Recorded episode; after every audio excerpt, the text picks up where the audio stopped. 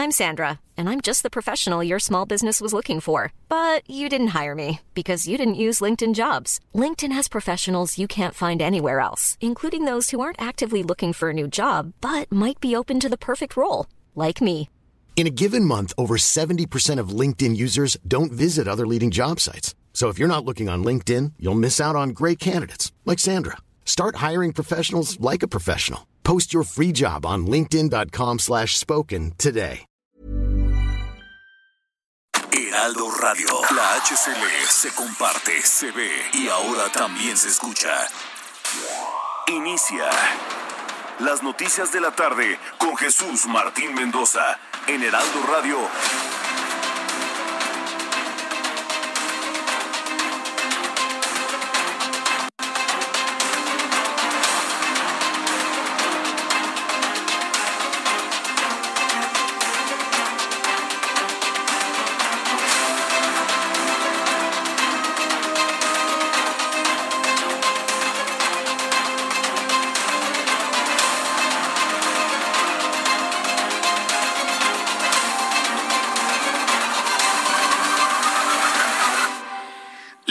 La tarde en punto, hora del centro de la República Mexicana. Bienvenidos, muy buenas tardes. Iniciamos nuestro programa de noticias correspondiente este lunes 3 de mayo del año 2021. Hoy un día muy especial, un día significativo. El Heraldo Radio y el Heraldo Media Group han iniciado ya con transmisiones en forma completas, potentes, en el sur sureste de la República Mexicana. El día de hoy estamos iniciando nuestras transmisiones en una de las emisoras más potentes del estado de Oaxaca. Les estoy saludando a través del 977 de frecuencia modulada en la ciudad de Oaxaca. Estamos cubriendo toda esta parte de este gran estado, de esta gran entidad, en lo que, bueno, se ha convertido ya en la llegada del formato hablado y de noticias más importante y más poderoso de la República Mexicana, que es el del Heraldo Media Group. Estamos en la ciudad de Oaxaca, en nuestras nuevas instalaciones del Heraldo Radio. Estamos muy contentos, muy felices de la recepción que hemos tenido. En este momento, miles, decenas de miles de radios están sintonizando en el 97.7 de frecuencia modulada en todo Oaxaca y, por supuesto, en la República Mexicana para llevar a ustedes este programa de noticias. Más adelante voy a platicar con el gobernador constitucional del estado de Oaxaca, en donde efectivamente, bueno, pues estamos eh, de manteles largos y vamos a platicar sobre la llegada de estos formatos noticiosos a esta parte de la República Mexicana en un momento trascendental, importantísimo de información en medio de una campaña electoral en donde la información y las noticias se vuelven fundamentales para la toma de decisiones. Así que bienvenido Oaxaca al Heraldo Media Group. En el Heraldo Media Group nos sentimos honrados en llegar a la ciudad de Oaxaca a través, insisto, de esta poderosa señal del 97.7 de FM. Y como lo hemos dicho hace muchos años y en toda la República Mexicana, también Oaxaca le sube el volumen a su radio Súbale el volumen a su radio que le tengo la información más importante hasta este momento. Noticia del día y es una noticia que se genera en Oaxaca. El estado de Oaxaca ha concluido con éxito el proceso de vacunación al personal del sector educativo. Ha roto Oaxaca el récord nacional del número de vacunas aplicadas en tan solo un día. Ha alcanzado la cifra de 35.927 vacunas aplicadas el pasado 29 de mayo, más del doble de lo registrado en cualquier otra entidad federativa, inclusive la capital de la República. La buena organización, la coordinación de la Secretaría de Salud, las acciones del gobierno del estado de Oaxaca han dado por resultado este objetivo cumplido maestros de escuelas públicas y privadas vacunados, más de 38 mil, y esa se convierte en una de las noticias principales del día de hoy. También te informo en este resumen de noticias que personal de servicios parlamentarios de la Cámara de Diputados acudieron este lunes al Congreso de Tamaulipas para notificar el acuerdo de resolución que aprueba el desafuero del gobernador Francisco Javier García Cabeza de Vaca. A partir de entonces comienza un periodo de 48 horas para que el Congreso del Estado procese este acuerdo. También informo que tras darse a conocer una supuesta suspensión del programa para la evaluación internacional de alumnos conocido como PISA, la famosa evaluación de PISA, la titular de la Secretaría de Educación Pública, Delfina Gómez Álvarez, aseguró que sí se llevará a cabo, pero hasta 2020, debido a los retrasos generados por la pandemia, y aclaró que solo se realizará una prueba piloto previo a su aplicación. En más noticias en este resumen, le informo que este lunes el presidente de la República, Andrés Manuel López Obrador, criticó la decisión de absorber a Héctor Luis Palma Salazar, conocido como el Güero Palma, y que se ha convertido en una de las noticias más escandalosas de las últimas horas. El Güero Palma calificó como un sabadazo la resolución de un juzgado del estado de Jalisco que ordenó la inmediata y absoluta libertad del narcotraficante tras absorberlo de acusaciones en su contra por el crimen de delincuencia organizada en día feriado. Está criticando el presidente de la República en su conferencia matutina la forma en la que se hizo el fin de semana en lo que califica él como un verdadero sabadazo. Y luego de confirmarse la presencia de la variante de la India de COVID-19 en San Luis Potosí, ha llegado esta variante de la India que ha provocado este tremendo drama que hemos visto de muerte en las calles, de quema de cuerpos en plena calle en ciudades de la India. Bueno, pues esta variante parece que ya se encuentra en México y al menos se ha confirmado en San Luis Potosí. La Secretaría de Salud de la entidad implementó un cerco sanitario con el que se busca identificar la cadena de contagio, luego de que el primer paciente confirmado con esta variante de la India de COVID-19 recibió la visita de 13 familiares que también resultaron positivos al coronavirus, aunque no de esta variante. Muchos de ellos habían estado en los Estados Unidos. Le voy a tener todos los detalles de esto en los próximos minutos, aquí en el Heraldo Radio. Para las personas que nos acaban de sintonizar, quiero decirles que este programa de noticias hoy se transmite en vivo y en directo desde nuestras instalaciones del Heraldo Radio en la ciudad de Oaxaca en la frecuencia del 977 de FM en la ciudad de Oaxaca y para nosotros es un verdadero honor estar en esta gran ciudad que hoy se baña con las noticias del Heraldo Radio. En otras noticias, en las noticias internacionales, le informo que el presidente de los Estados Unidos, Joe Biden, anunció este lunes un aumento de la cuota anual de refugiados que acoge la Unión Americana hasta los 62.500, cifra muy superior a los 15.000 autorizados durante la administración de su antecesor Donald Trump, cuya política migratoria calificó de muy dañina. Eso fue lo que dijo el presidente de los Estados Unidos. En otros temas, tras increpar a un grupo de periodistas a quienes culpó de tener que viajar en un vuelo de primera clase a Chetumal, es increíble, ¿eh? en Quintana Roo, el presidente de este país defendió a la cónsul de México en Estambul, Isabel Arvide, al señalar que es una mujer a la que se le tiene mucho respeto y aseguró que su nombramiento es una reivindicación a su labor, según él, porque ha padecido persecución. Sí ha padecido persecución, pero es una majadera, presidente. Isabel Arvide es una majadera. ¿Cómo le contesta así a su propio personal? A grito pelado lo que usted quiera, habrá padecido, habrá sufrido, habrá sido perseguida, presidente. Pero hay que decirlo, la señora es una majadera. No puede tratar así al personal consular, no lo puede hacer. Y bueno, pues también la señora al llegar en ese avión, toda enojada, gritando, están enfermos de importancia, nos lo decía nuestro gran amigo Ramón Piezarro García. Los, los políticos están enfermos de importancia y vaya que sí lo están. Ya le platicaré de esto más adelante aquí en el Heraldo Radio. Vamos con nuestros compañeros corresponsales.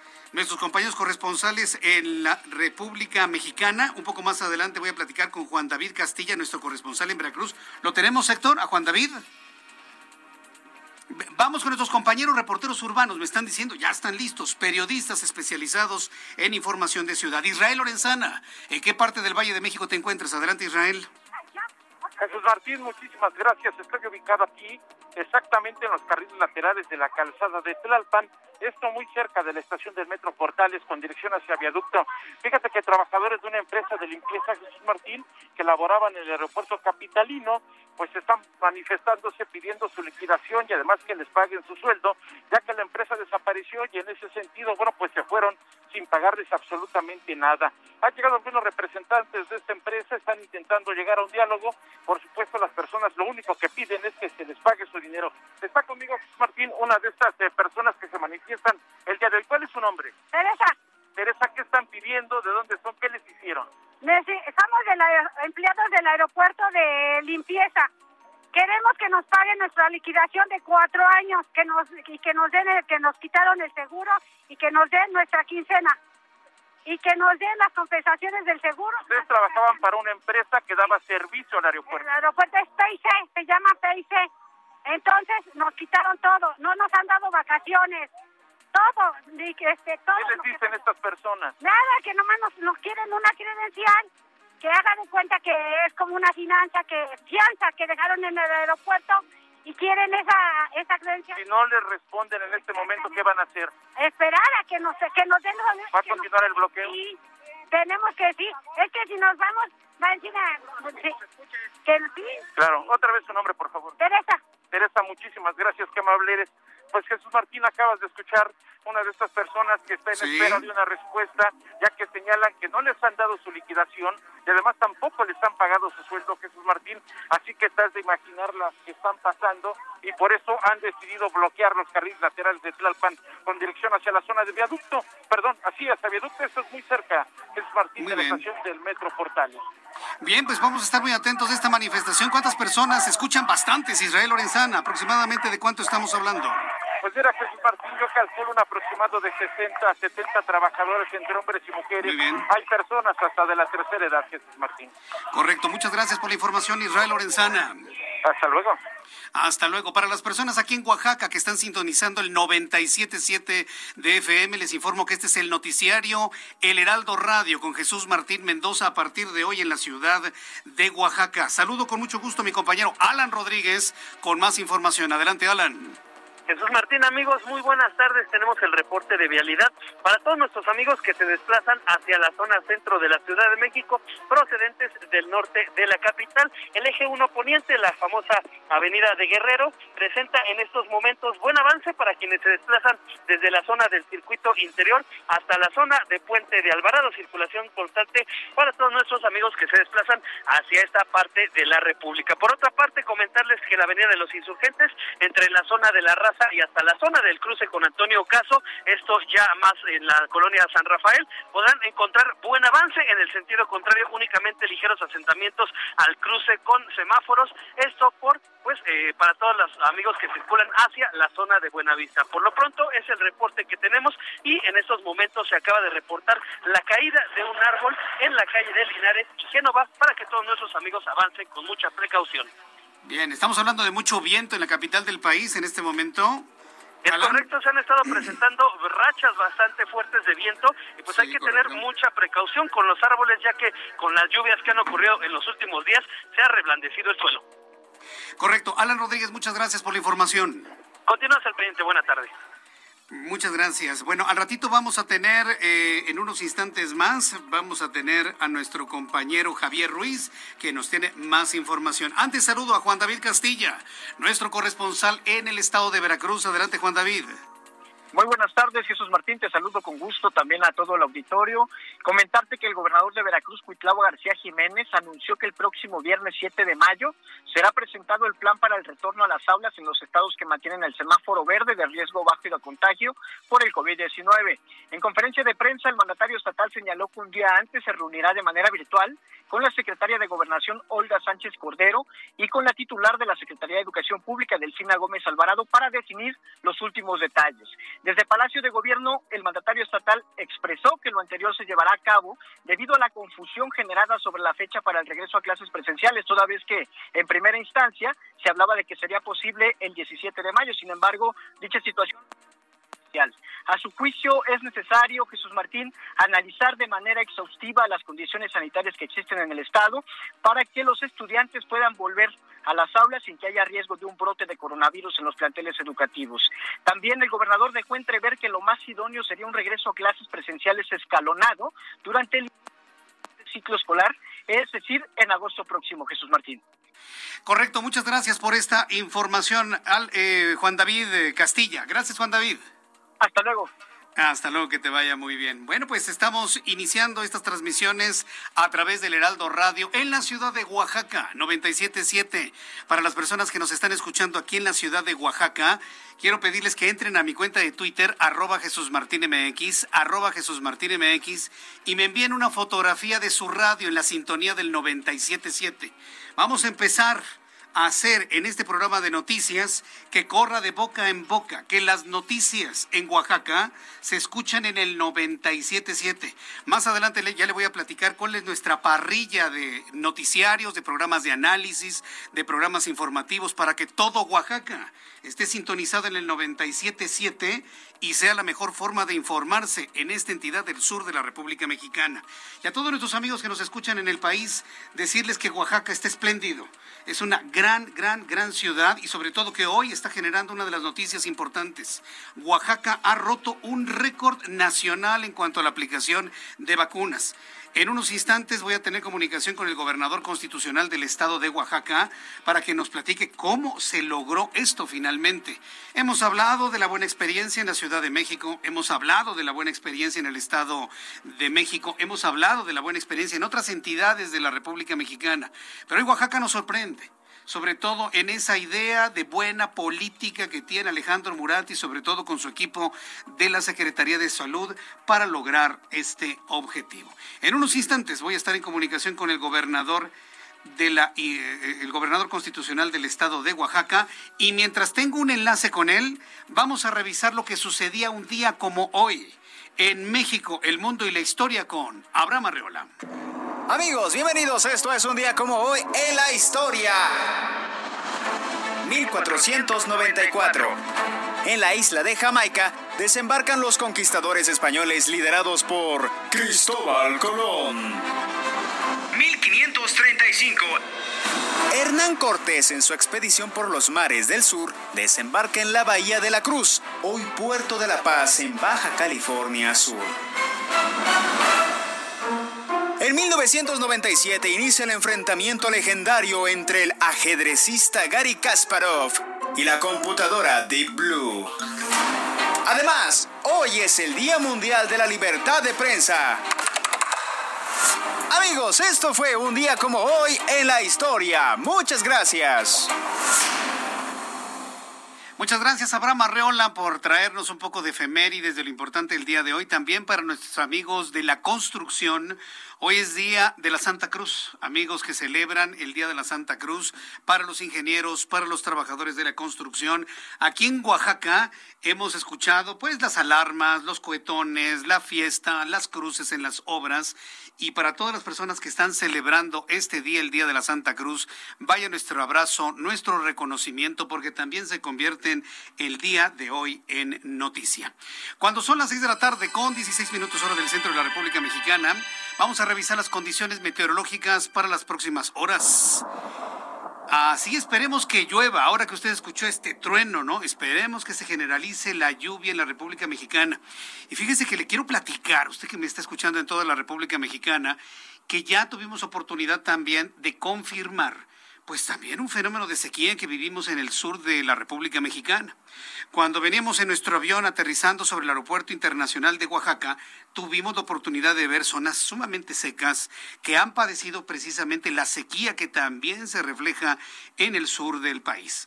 Es decir, la sequía no nada más es para la capital de la República, el Estado de México, para la zona occidental del país, no. Prácticamente se ha generalizado en todo el país, aunque llueve de repente en el norte, ha llovido de repente en el sur sureste la lluvia no ha sido suficiente para poder recargar los acuíferos y poder notar esa sensación de verdor que normalmente caracteriza al estado de Oaxaca. Este espléndido Oaxaca es muy verde, pero yo lo he visto más verde en otras épocas. La falta de agua está castigando a la República Mexicana en un fenómeno que por lo menos se extenderá, dicen los meteorólogos, al menos entre 12 y 18 meses más. Por eso es importantísimo, usted que me escucha en el 97.7 aquí en la ciudad de Oaxaca, con las noticias del Heraldo Radio y en el resto del país, tenemos que cuidar el agua, tenemos que cuidar y administrar mejor el consumo de agua en este tiempo de sequía. Sin embargo, el Servicio Meteorológico Nacional informa que hay un canal de baja presión, línea seca y circulación anticiclónica. En el más reciente boletín meteorológico, para darnos una idea de lo que va a suceder, en la capital de la República se habla de intenso viento, se está nublando y podría caer algo de lluvia cosa que no se alcanza a ver aquí en el estado de Oaxaca, en la ciudad, por ejemplo. Durante esta noche madrugada, un canal de baja presión en el sureste del país mantendrá condiciones para lluvias puntuales muy fuertes, acompañadas de descargas eléctricas y posibles granizadas en zonas de Oaxaca y Chiapas. Por otro lado, una línea seca extendida en el norte del país, en interacción con el corriente en chorro, aproximadamente un nuevo frente frío en el norte del país. Vamos a dar el pronóstico del tiempo en las siguientes ciudades. Amigos que nos escuchan, aquí en el estado de Oaxaca. En la ciudad, me da mucho gusto saludarlos. El pronóstico del tiempo es el siguiente. Temperatura en este momento 29 grados, mínima 13, máxima 31. Y bueno, pues aquí en la capital de la República, el termómetro en este momento está en 27 grados, la temperatura mínima 12 y la máxima 29 grados Celsius.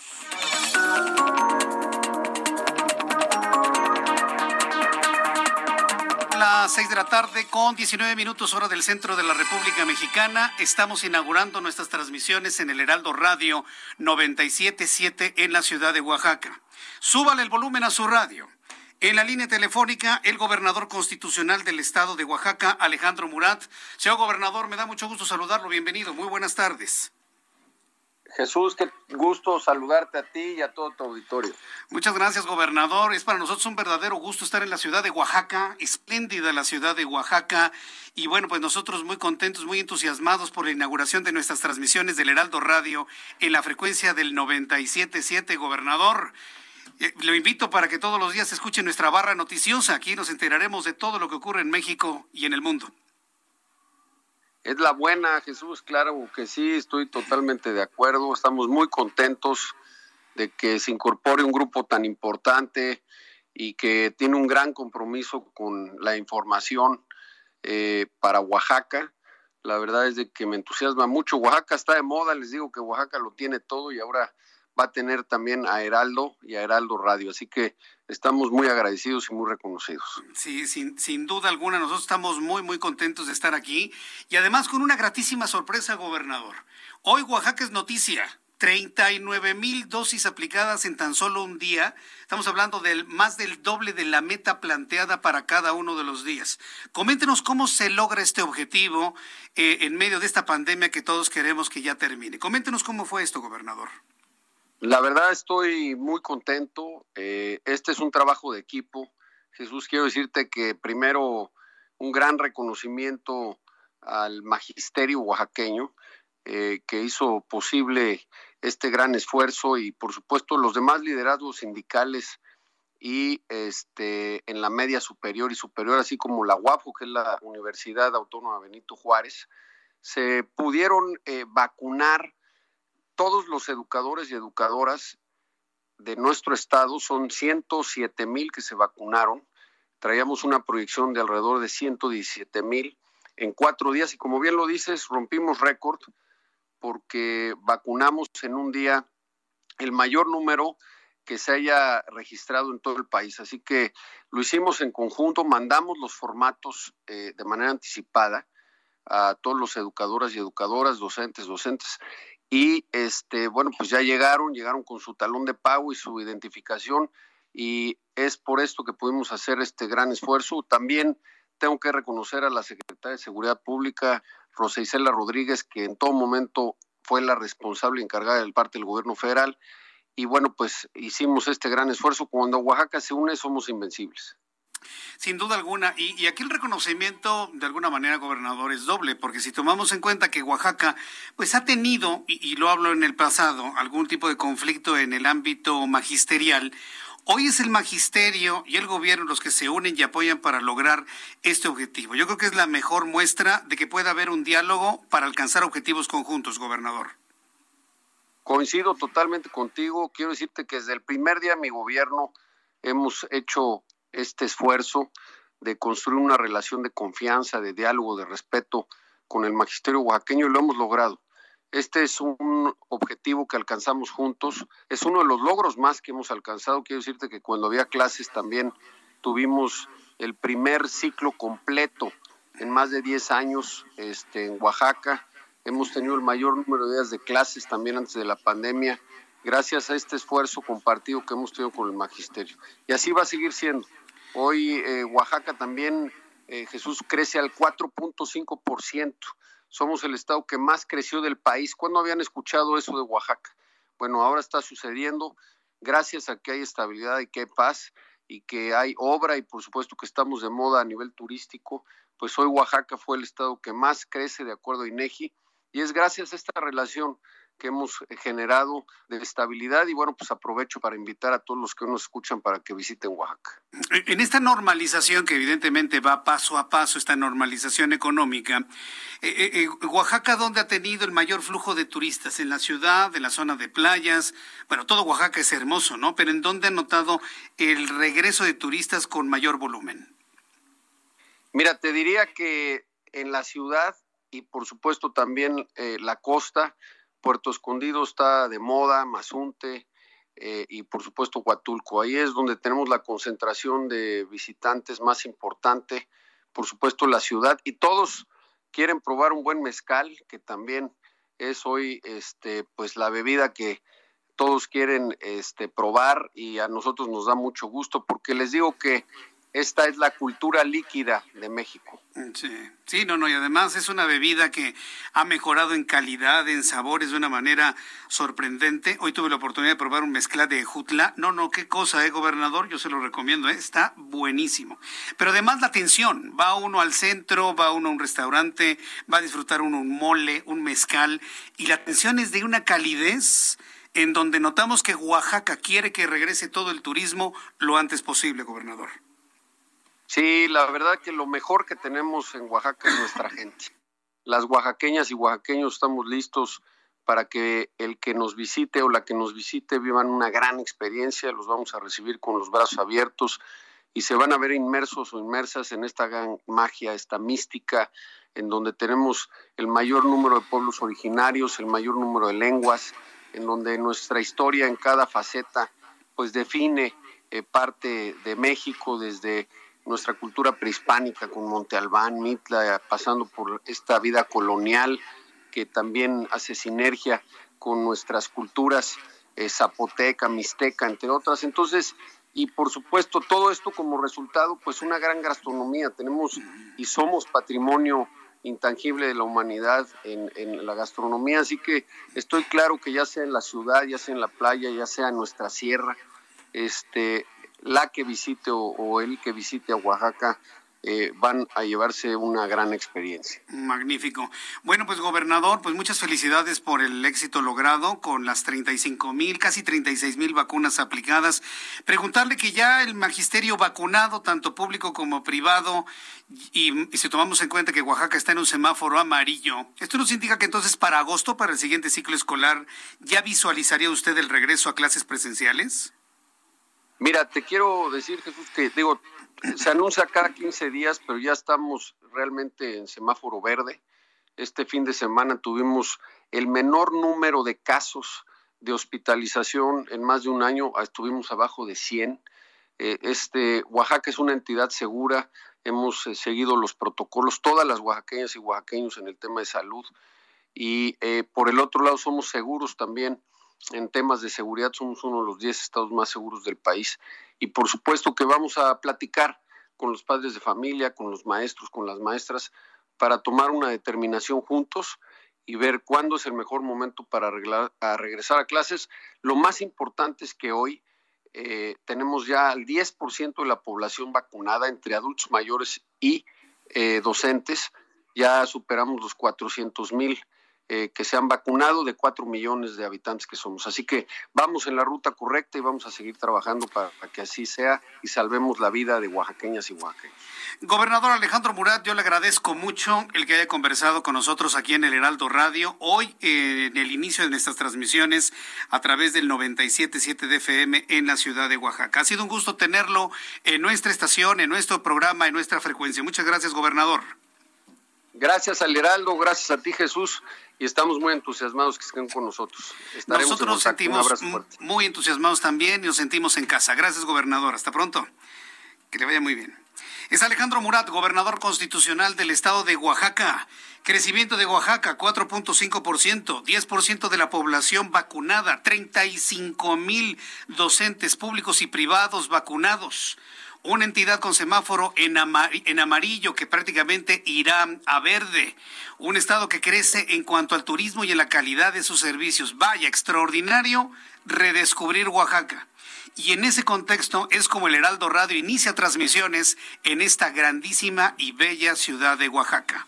Para las personas que me están escuchando a través del 97.7 en la ciudad de Oaxaca y sus alrededores, le invito para que vaya y me envíe a través de Twitter una imagen de la sintonía del Heraldo Radio. Voy a ir a los anuncios y regreso enseguida con más información aquí en el Heraldo Radio. Escuchas a Jesús Martín Mendoza con las noticias de la tarde por Heraldo Radio, una estación de Heraldo Media Group. Heraldo Radio, la HCL se comparte, se ve y ahora también se escucha.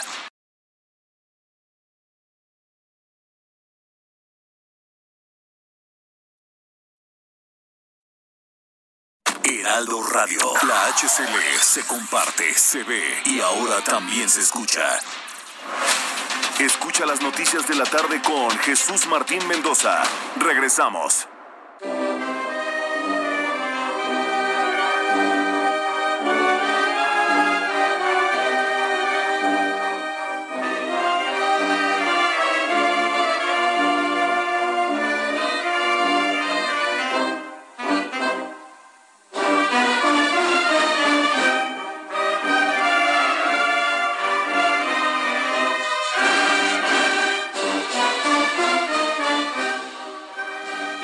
Caminando por el centro de Oaxaca, en un cielo azul con un poco de nubes, caminando frente a la catedral. Se detiene usted frente a uno de los restaurantes más conocidos, por cierto, saludos a los amigos del mayordomo, la chocolatería, a disfrutar de un mole negro acompañado de un delicioso mezcal, mientras en el fondo suena el himno de Oaxaca, Dios nunca muere.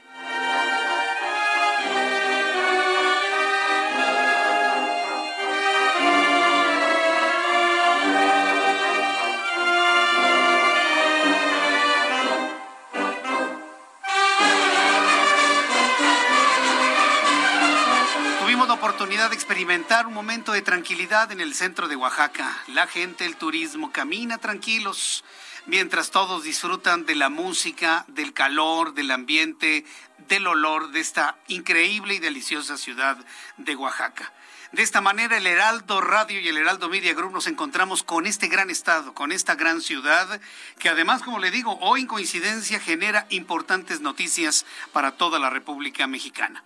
Amigos del 97.7 en la ciudad de Oaxaca, yo les invito para que le tomen una fotografía a su radio y me envíen a través de mi cuenta de Twitter, arroba Jesús Martín MX, la fotografía de su sintonía para que de esta manera, de boca en boca, de voz en voz, se sepa que el Heraldo Radio transmitirá y transmite ya las noticias de todo el país a través de esta gran frecuencia.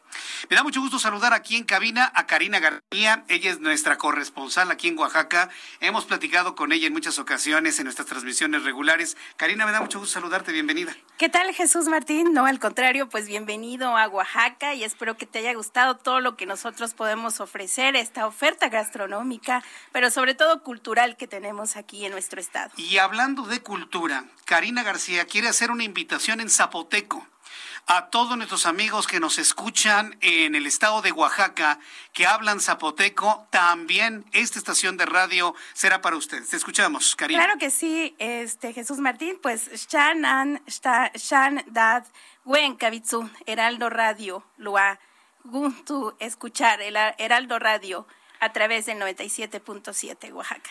A través del 97.7 para nuestros amigos que hablan zapoteco. Aquí está la invitación también para que se unan a esta frecuencia. En esta frecuencia, todo el sur de la República Mexicana se va a unir a esta transmisión para escuchar las noticias.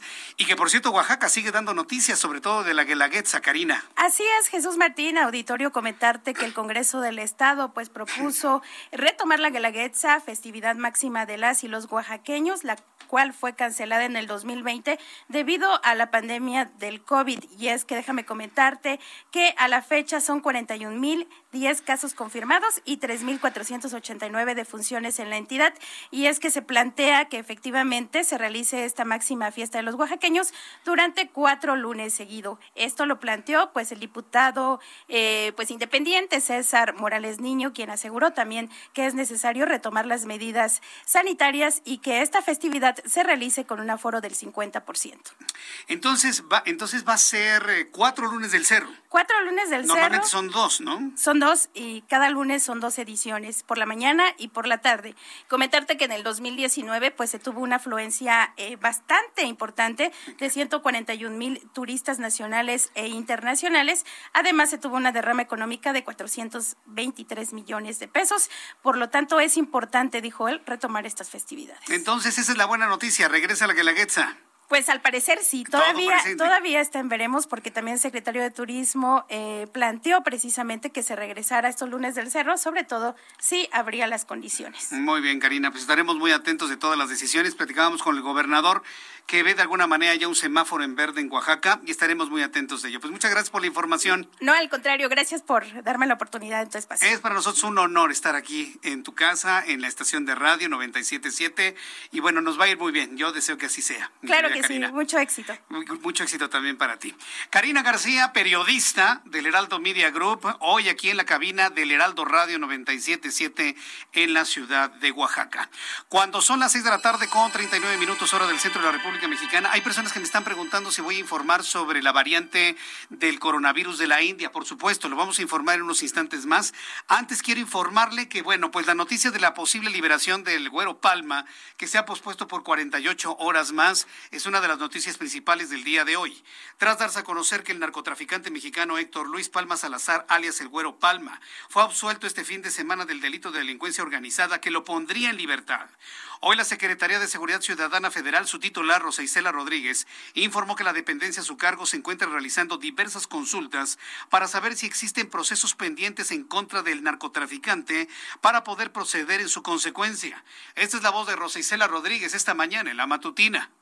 Sábado se iniciaron las consultas correspondientes a las fiscalías estatales, así como a la Cancillería para que a su vez hiciera las consultas al gobierno de Estados Unidos, al Departamento de Justicia de Estados Unidos, para eh, si hubiera algún otro delito, otra carpeta de investigación, otra orden de aprehensión o reaprehensión.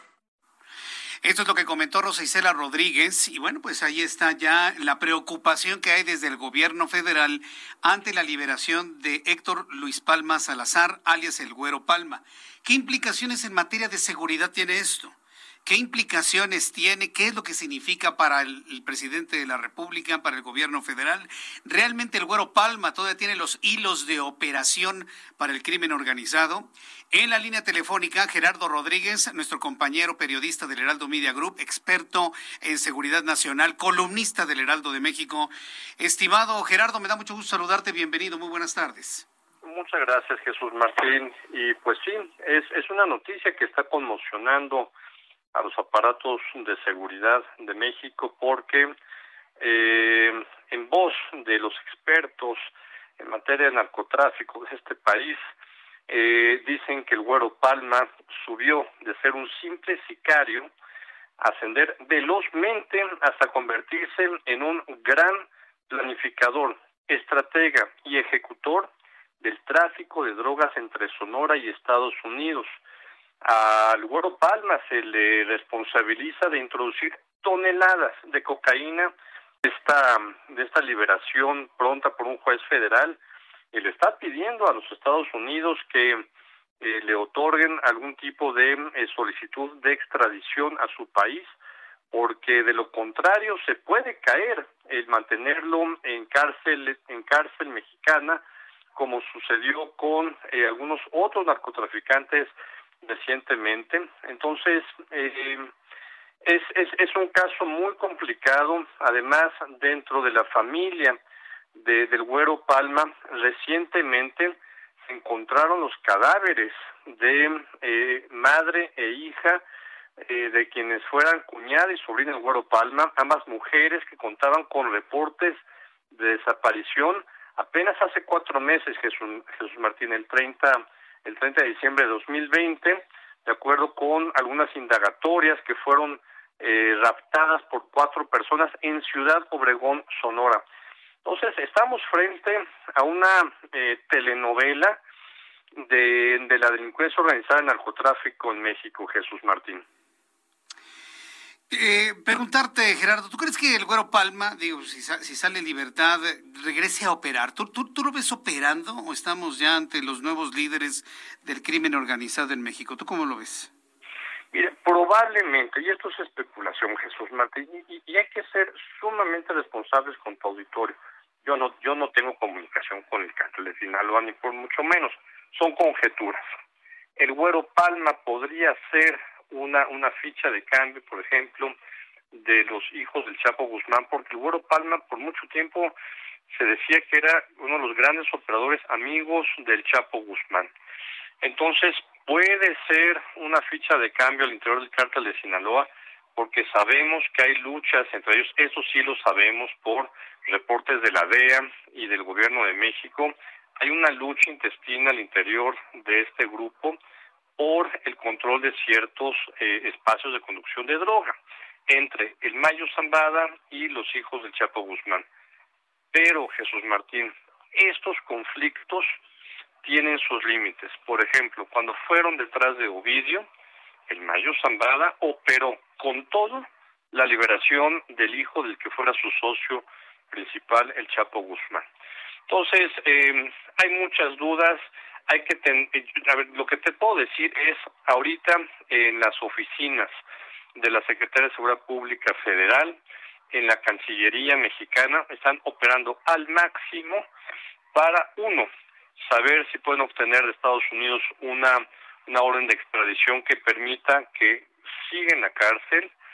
Dos, porque si lo liberan puede haber eh, represalias por parte del gobierno del gobierno estadounidense criticando al actual eh, presidente López Obrador.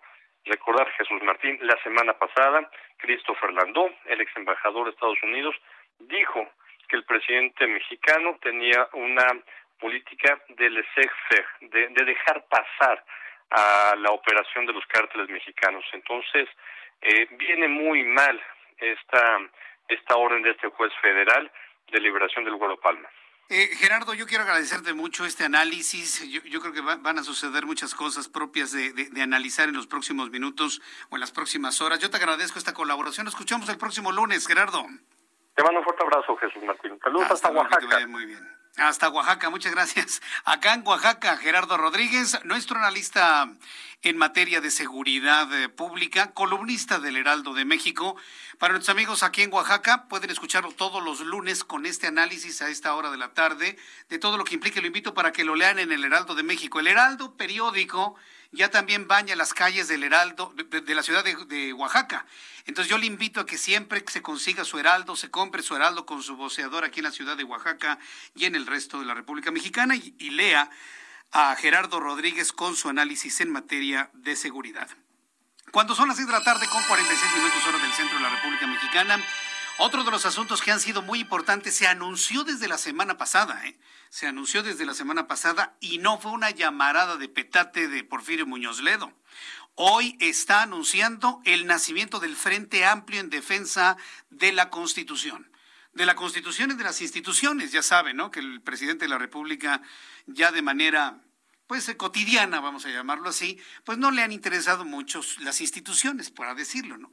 Y desde la semana pasada ha insistido en cancelar todos los organismos independientes para regresar sus actividades a las secretarías de Estado. Yo nada más le pregunto, ¿usted se imagina un México en donde las elecciones ya no se hagan en el INE, sino se las haga la Secretaría de Gobernación? Si quiere, volvemos a poner a Manuel Bartlett, ¿no? Como el presidente de la Comisión Federal Electoral. Lo podemos poner ¿Se imagina usted nuevamente a la Secretaría de Comunicaciones y Transportes repartiendo y quitando concesiones de radio y televisión? ¿Se imagina usted ese nivel de retroceso? ¿Se imagina usted nuestro país con una Suprema Corte de Justicia cooptada y un tribunal, un Poder Judicial de la Federación completamente agarrados de pies y manos? Yo no me lo puedo imaginar.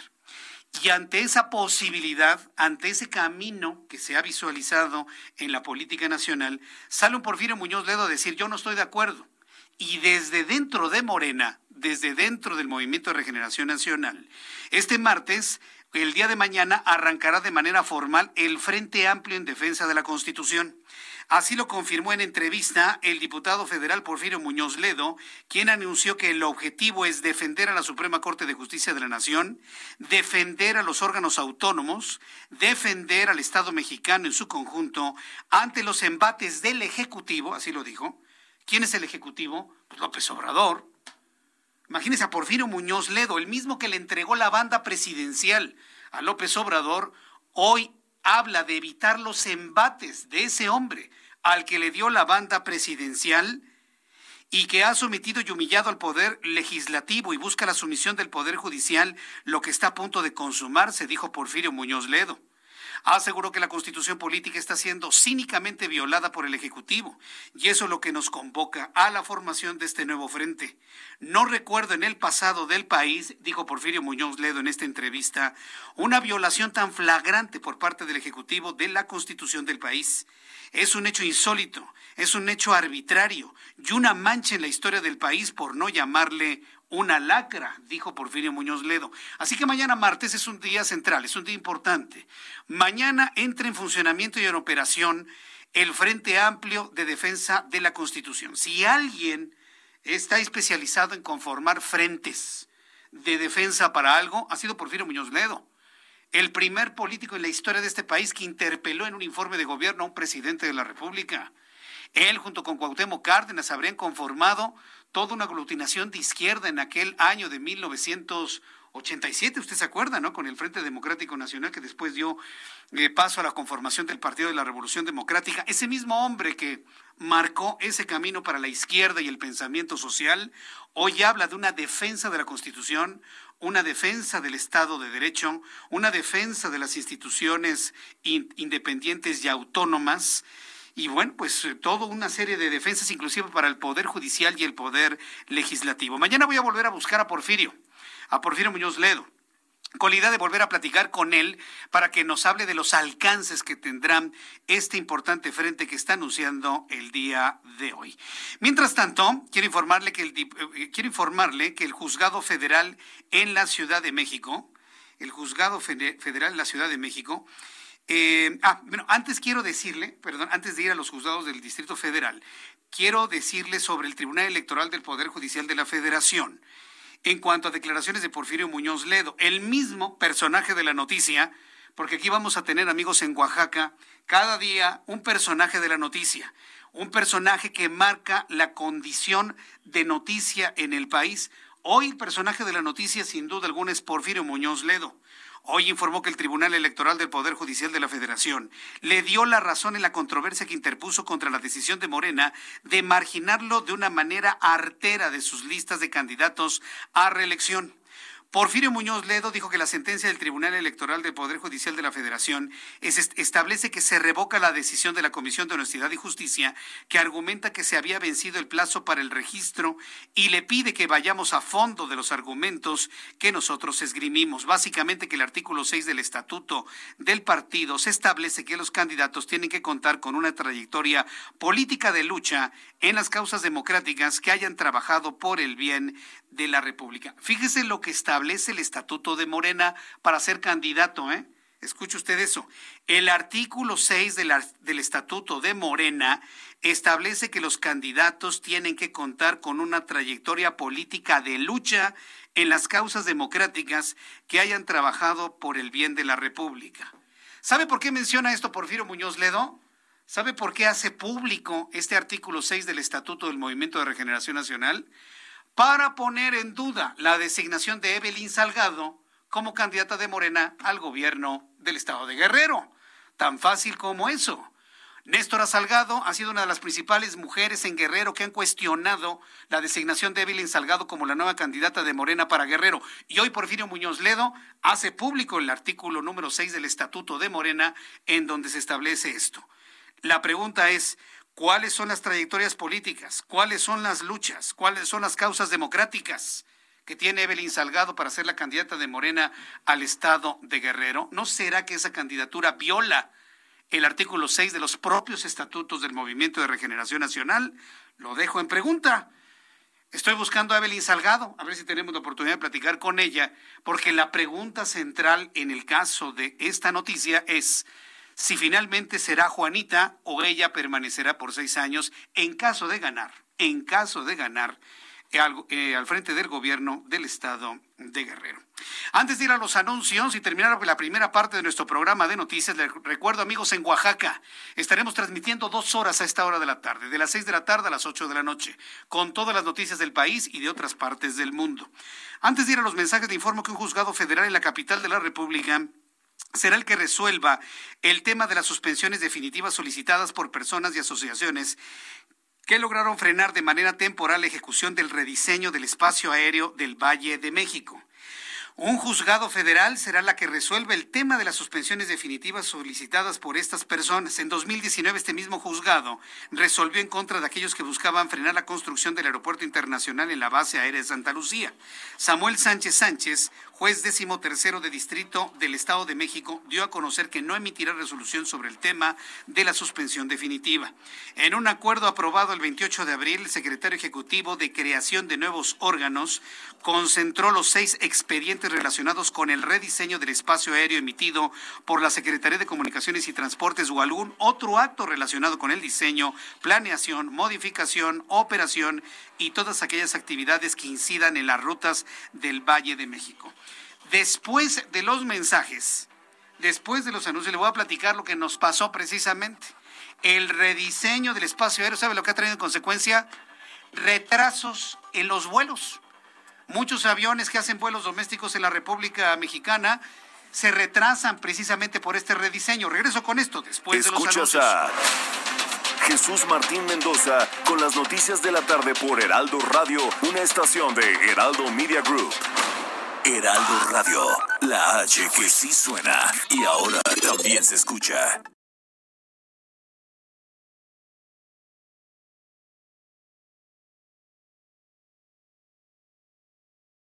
Heraldo Radio, la HCL se comparte, se ve y ahora también se escucha. Escucha las noticias de la tarde con Jesús Martín Mendoza. Regresamos.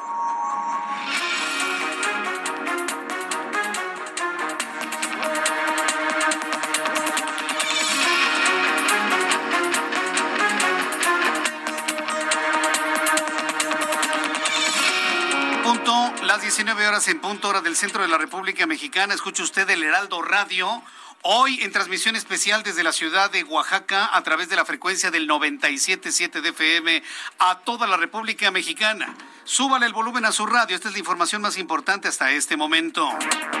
En entrevista con el Heraldo Radio, el gobernador constitucional de Oaxaca, Alejandro Murat, señaló que está muy contento por la incorporación de la señal de Heraldo Radio, Heraldo Media Group en la ciudad de Oaxaca. Además, dijo que el trabajo conjunto hizo posible el logro de la vacunación a los maestros en la entidad y el récord logrado es gracias a ello. Murat agradeció a Rosicela Rodríguez por la cooperación y el trabajo con la Secretaría de Seguridad Federal, así como con el Magisterio por su disponibilidad para conseguir el récord nacional de la aplicación en tan solo un día de 36 mil dosis de vacuna.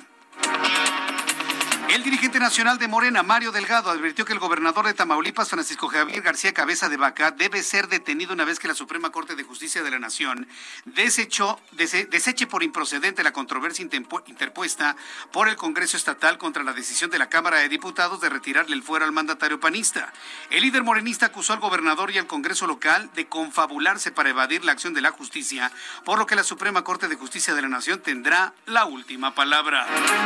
En otras noticias, en este resumen, Heraldo Radio, hoy por primera vez en Oaxaca 977 de FM, le informo que México y Bolivia suprimirán a partir de junio la exigencia de visas para turistas de ambos países. Por lo tanto, los mexicanos que viajan a Bolivia y los bolivianos que visiten México solo van a necesitar pasaporte para entrar, informaron este lunes las autoridades. Así que si usted quiere ir a Bolivia a pasear, a hacer negocio, a visitar amigos, amigas, lo que sea, Basta su pasaporte para viajar libremente a Bolivia.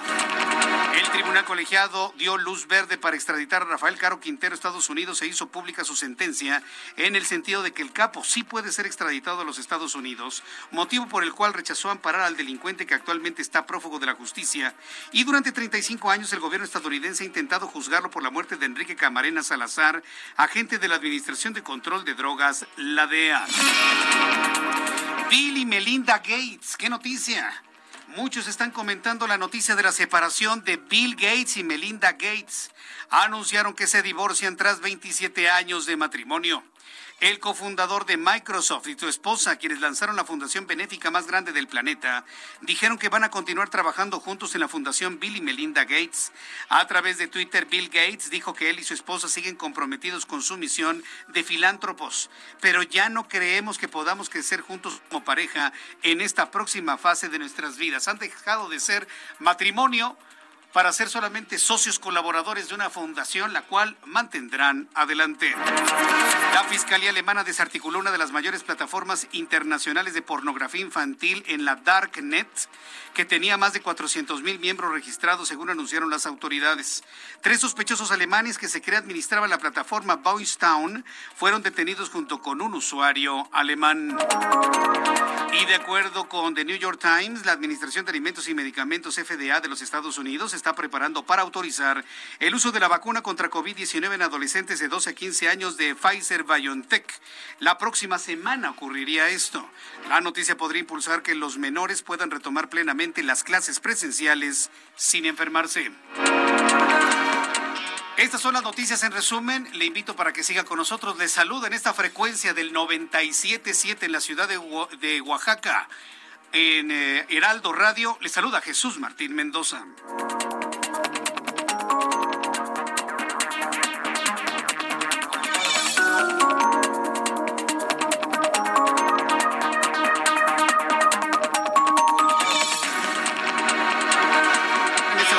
Las 7 con 4, son las 7 con 4 hora del centro de la República Mexicana. Vamos a revisar las condiciones viales y de noticias de ciudad con nuestros compañeros reporteros urbanos. Saludo a, mis, a nuestros amigos Israel Lorenzana. ¿En dónde te ubicas, Israel? Adelante.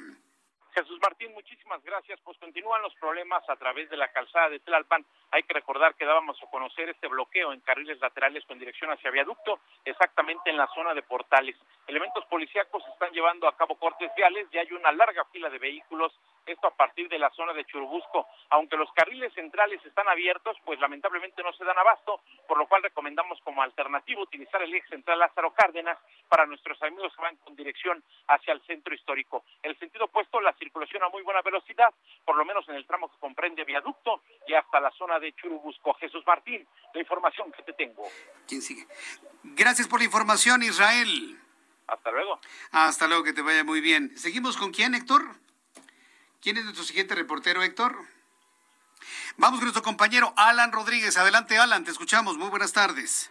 Hola, ¿qué tal Jesús Martín? Amigos, muy buenas tardes. Tenemos el reporte de vialidad desde la avenida Chapultepec en estos momentos entre la glorieta de los insurgentes y hasta el cruce con la avenida Cuauhtémoc. Todavía encontrará buen avance para todos nuestros amigos que se desplazan con dirección hacia la zona del eje central Lázaro Cárdenas. A partir de este punto y en su continuación, tanto la avenida Río de la Loza como Fray Servando hasta Calzada de la Viga presentan ya avance lento, ya comienzan a registrarse algunos asentamientos por el cambio de luces del semáforo. Por otra parte, Jesús Martín, en donde sí encontrarán buen desplazamiento, buena vialidad, es en la avenida Circunvalación, a partir de la avenida del Trabajo y hasta el cruce con San Pablo, encontrará buen avance. Le recomendamos circular con mucha precaución, ya que en estos momentos se están retirando los comerciantes de la zona y tenemos el paso constante de peatones. Por lo pronto, es el reporte que tenemos. Muchas gracias por esta información, Alan Rodríguez. Estamos al pendiente, buenas tardes. Hasta luego, que te vaya muy bien, muy buenas tardes. De la capital del país viajamos hasta San Luis Potosí. Súbale el volumen a su radio, sobre todo para las personas que están preocupadas por la llegada de la variante de la India de COVID-19, de este SARS-CoV-2, que ha provocado pues un verdadero impacto noticioso a nivel internacional. José Alemán, tú estás en San Luis Potosí, infórmanos todo lo que se sabe sobre la ubicación de esta nueva variante. Adelante, José Alemán. Gracias, Jesús Martín. Muy buenas luego que se dio a conocer que San Luis Potosí se dio el primer caso en México, la variante detectada del identificada como B117. El día de hoy la Secretaría va a conocer detalles acerca de ese contagio y lo más preocupante, hay 16 contactos de los cuales ya han dado positivo. Eh, todo empezó el 8 de marzo en una eh, capacitación de una empresa en San Luis Potosí, en la capital, donde un hombre de 33 contacto con de la India, que es el lo que se conoce.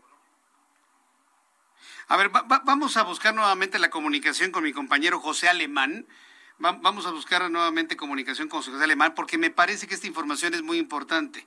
Ha generado una gran preocupación en nuestro país que tengamos una de las variantes, según lo que se conoce hasta este momento, una de las variantes más virulentas conocidas del SARS-CoV-2. Ya tenemos a José Alemán, Héctor.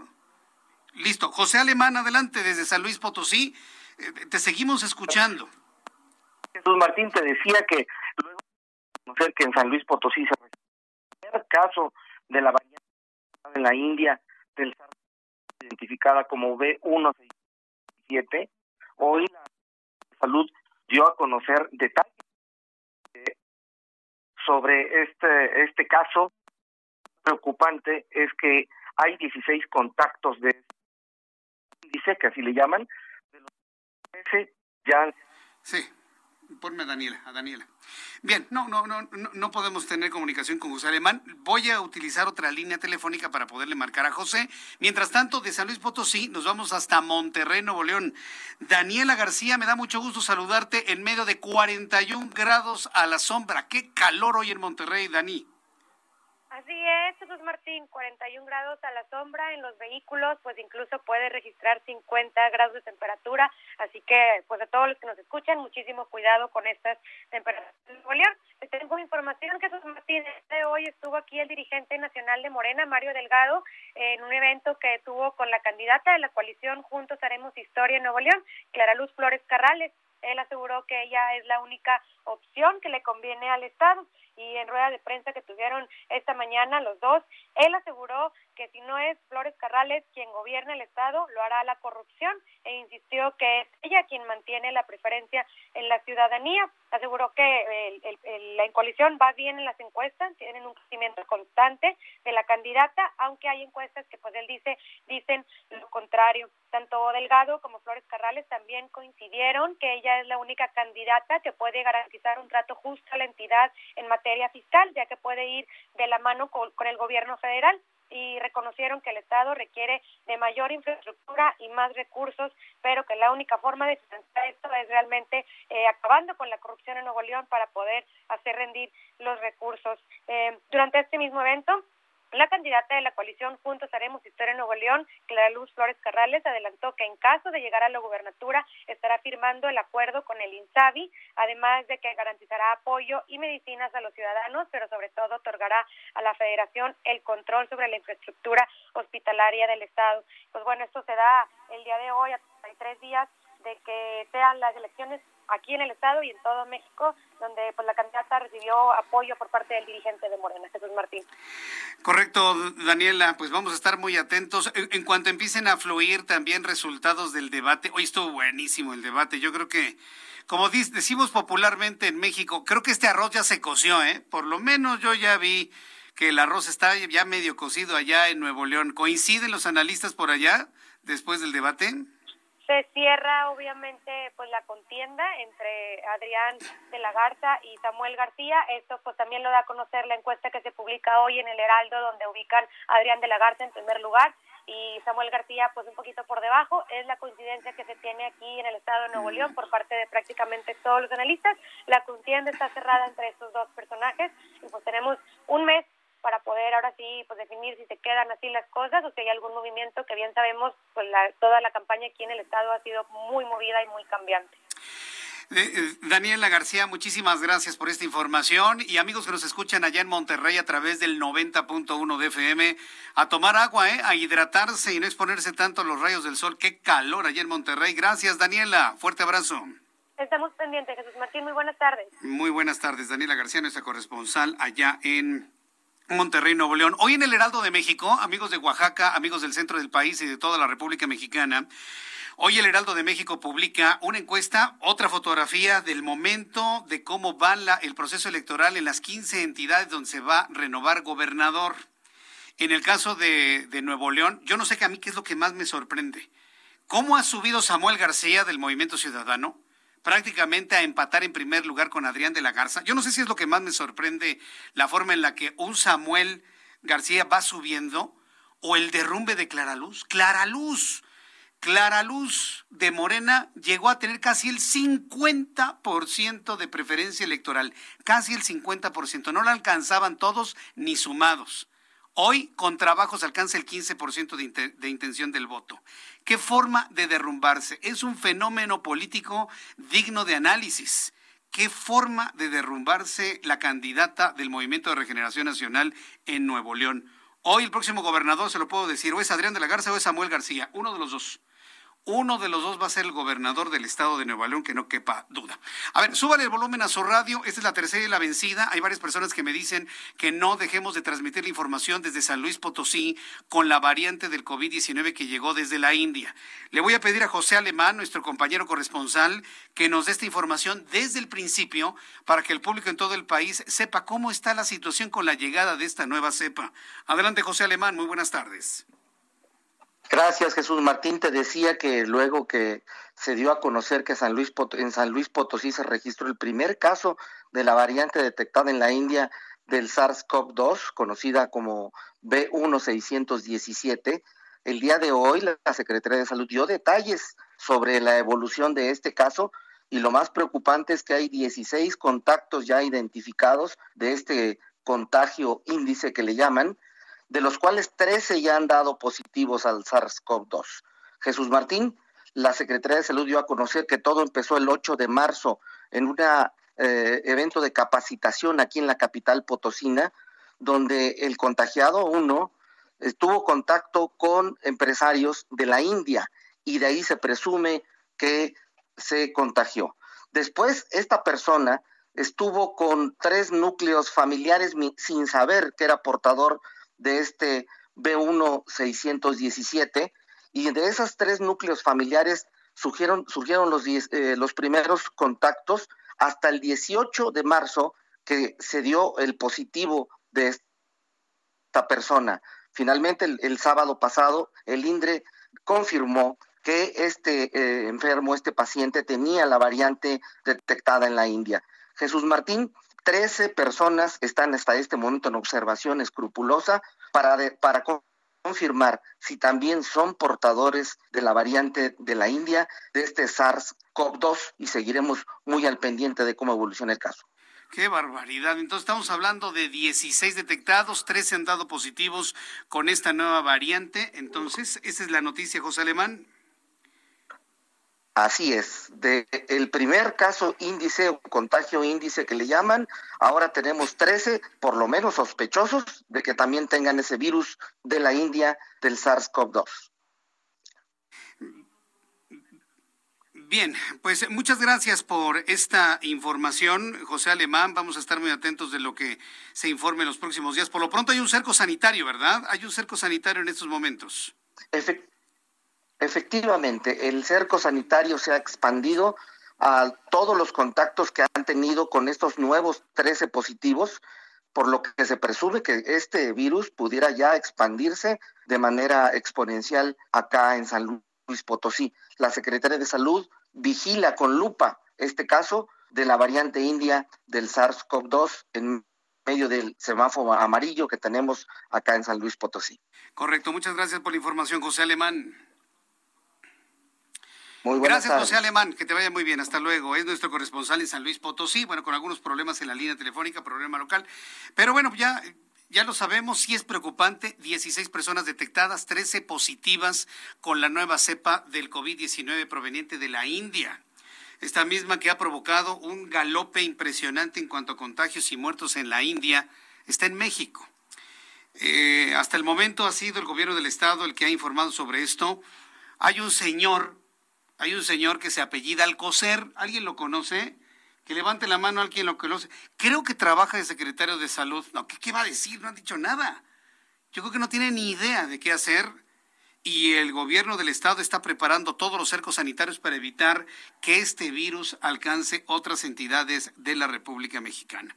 Vamos a estar muy atentos de ello y bueno, pues yo le invito para que esté usted pendiente de esta información aquí en el Heraldo Radio. Son las siete con diecisiete, las siete con diecisiete, para que vea usted qué rápido pasa el tiempo, si usted se informa a través del 97.7 con las noticias en el Heraldo Radio ya estamos eh, siendo las 7 de la noche, de la tarde con 17 minutos.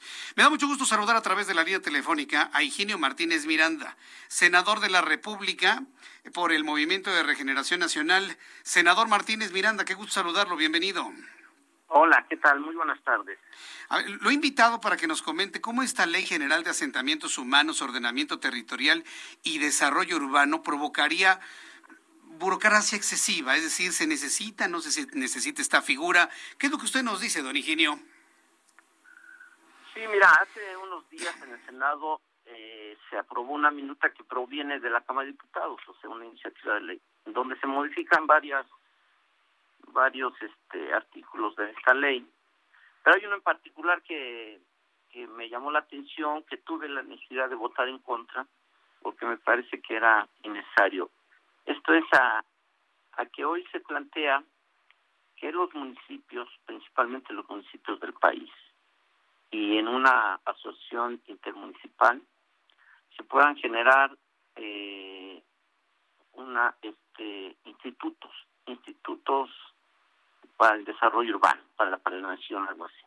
El problema es que se habla de los municipios más grandes del país, de más de 100.000 habitantes, y estos son alrededor de 200, debo tener por ahí el dato, municipios del país que tendrían que crear institutos y que un instituto significa significa que haya un director, que haya un tesorero, que haya un contralor, que haya particular tal vez, que haya gente para planear el desarrollo de los municipios o de varios municipios vecinos. A mí parece que es un exceso porque este pues serían tareas de la Secretaría de la SEDATU, Secretaría de Desarrollo Urbano y Territorial, o de las secretarías estatales.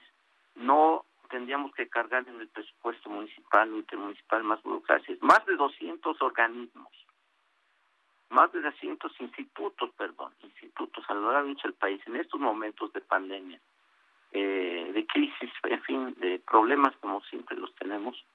Me parece necesario cuando los problemas que se viven por el crecimiento desordenado, anárquico en varios municipios, regiones, como yo, como en el caso de mi estado, que yo soy del Estado de México, se podrían arreglar con una visión desde el ámbito federal, estatal y, por supuesto, coordinados con la municipio. me parece que no son necesarios, por eso voté en contra y por eso llamé la atención. Se aprobó prácticamente por unanimidad, pero bueno, yo dejé sentada mi preocupación respecto a esto. No es necesario crear institutos que significan varias personas que van a trabajar para cada uno, este, con sueldos, pues muchos diversos.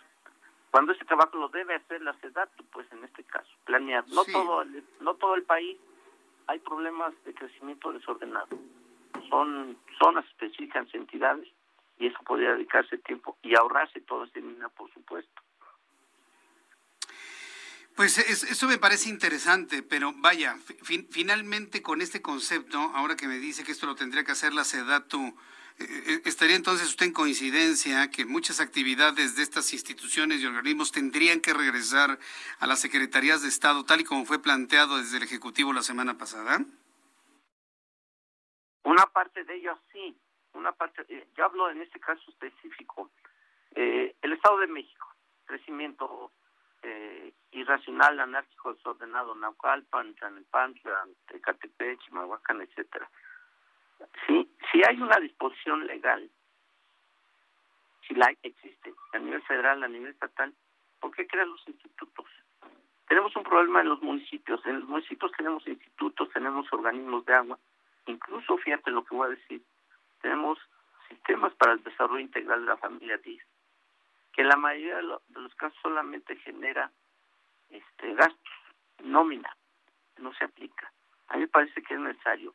Puede estar en, en sintonía con lo que plantea el presidente, puede ser en algunos casos, ¿no? Pero en este caso específico sí, porque no necesitas eso. Necesitamos que el recurso público sea federal, estatal municipal, vaya a aplicarse donde se requiere. Mi estado me preocupa mucho porque somos 18 millones de habitantes. Y necesitamos dinero para seguridad, para Sí, el transporte, para todo. etcétera, etcétera, ¿no? No, hombre, pues Para imagínese, todo, para todo, para todo necesitamos dinero y Claro. es lo que más escasea lamentablemente en estos tiempos con pandemia. Bueno, es- senador Higinio Martínez, yo le quiero agradecer mucho el que me haya tomado la llamada telefónica. Vamos a estar revisando cada una de las reacciones sobre este tema. Yo le aprecio mucho el que haya participado el día de hoy en nuestro programa de noticias del Heraldo Radio. Muchas gracias, senador. Un gusto, un gusto como siempre. Buenas tardes. Gracias, que le vaya muy bien. Es el senador Higinio Martínez Miranda, senador de la República por el Estado de México del Movimiento de Regeneración Nacional. El reloj marca las 7 con 22, 7 de la tarde con 22 minutos hora del centro de la República Mexicana. Súbale el volumen a su radio porque entro en contacto con mi compañero Javier Ruiz, muy atento de la liberación del Güero Palma. Adelante Javier Ruiz, ¿dónde te ubicas? ¿Qué sucede? Te escuchamos. Buenas tardes, Jesús Martín. Nos encontramos aquí en el altiplano, en el municipio de Almoloya de Juárez, donde Jesús se espera en las próximas horas la salida de Héctor Luis Palma Salazar, mejor conocido como el Güero Palma y uno de los fundadores del cártel de Sinaloa. Hay que recordar que él fue detenido pues en el año de 1995, posteriormente fue extraditado a los Estados Unidos y nuevamente regresó en el 2016 a este pues reclusorio. El sábado pasado pues dio un juez de eh, Guadalajara, Jalisco, un juez federal, pues la orden eh, salir, justamente se le dieron 48 horas para que se lleve a cabo esta salida. Aquí a las afueras del reclusorio, pues se monta un operativo pues bastante importante con personal de la Guardia Nacional, con personal de la eh, Agencia Criminal también por parte de la fiscalía hasta el momento pues no se ha dado una declaración no han llegado pues todavía algún abogado que brinde alguna de ellas para decir si va a salir el día de hoy o todavía va a permanecer pues eh, recluido hay que recordar que se dio un giro a las 32 entidades federativas en caso de que pues haya todavía alguna denuncia y no vaya eh, pasó con el narcotraficante Caro Quintero, quien fue liberado y posteriormente pues eh, nuevamente se emitió esta ficha para buscarlo. Hasta el momento pues está esperando justamente pues una respuesta de estas 32 entidades que se giren pues, en caso de que ser, eh, pues salga nuevamente lo detengan. Sin embargo, aquí a las afueras pues de este reclusorio pues sí se monta un operativo bastante grande, al menos hay 30 vehículos de diferentes dependencias, Jesús Martín. Correcto. Javier Ruiz, vamos a regresar contigo antes de terminar nuestra emisión del día de hoy, hoy iniciando en Oaxaca. Gracias. Estamos atentos, hasta luego. Voy a los anuncios, regresamos enseguida. Escuchas a Jesús Martín Mendoza con las noticias de la tarde por Heraldo Radio, una estación de Heraldo Media Group. Heraldo Radio, la HCL se comparte, se ve y ahora también se escucha.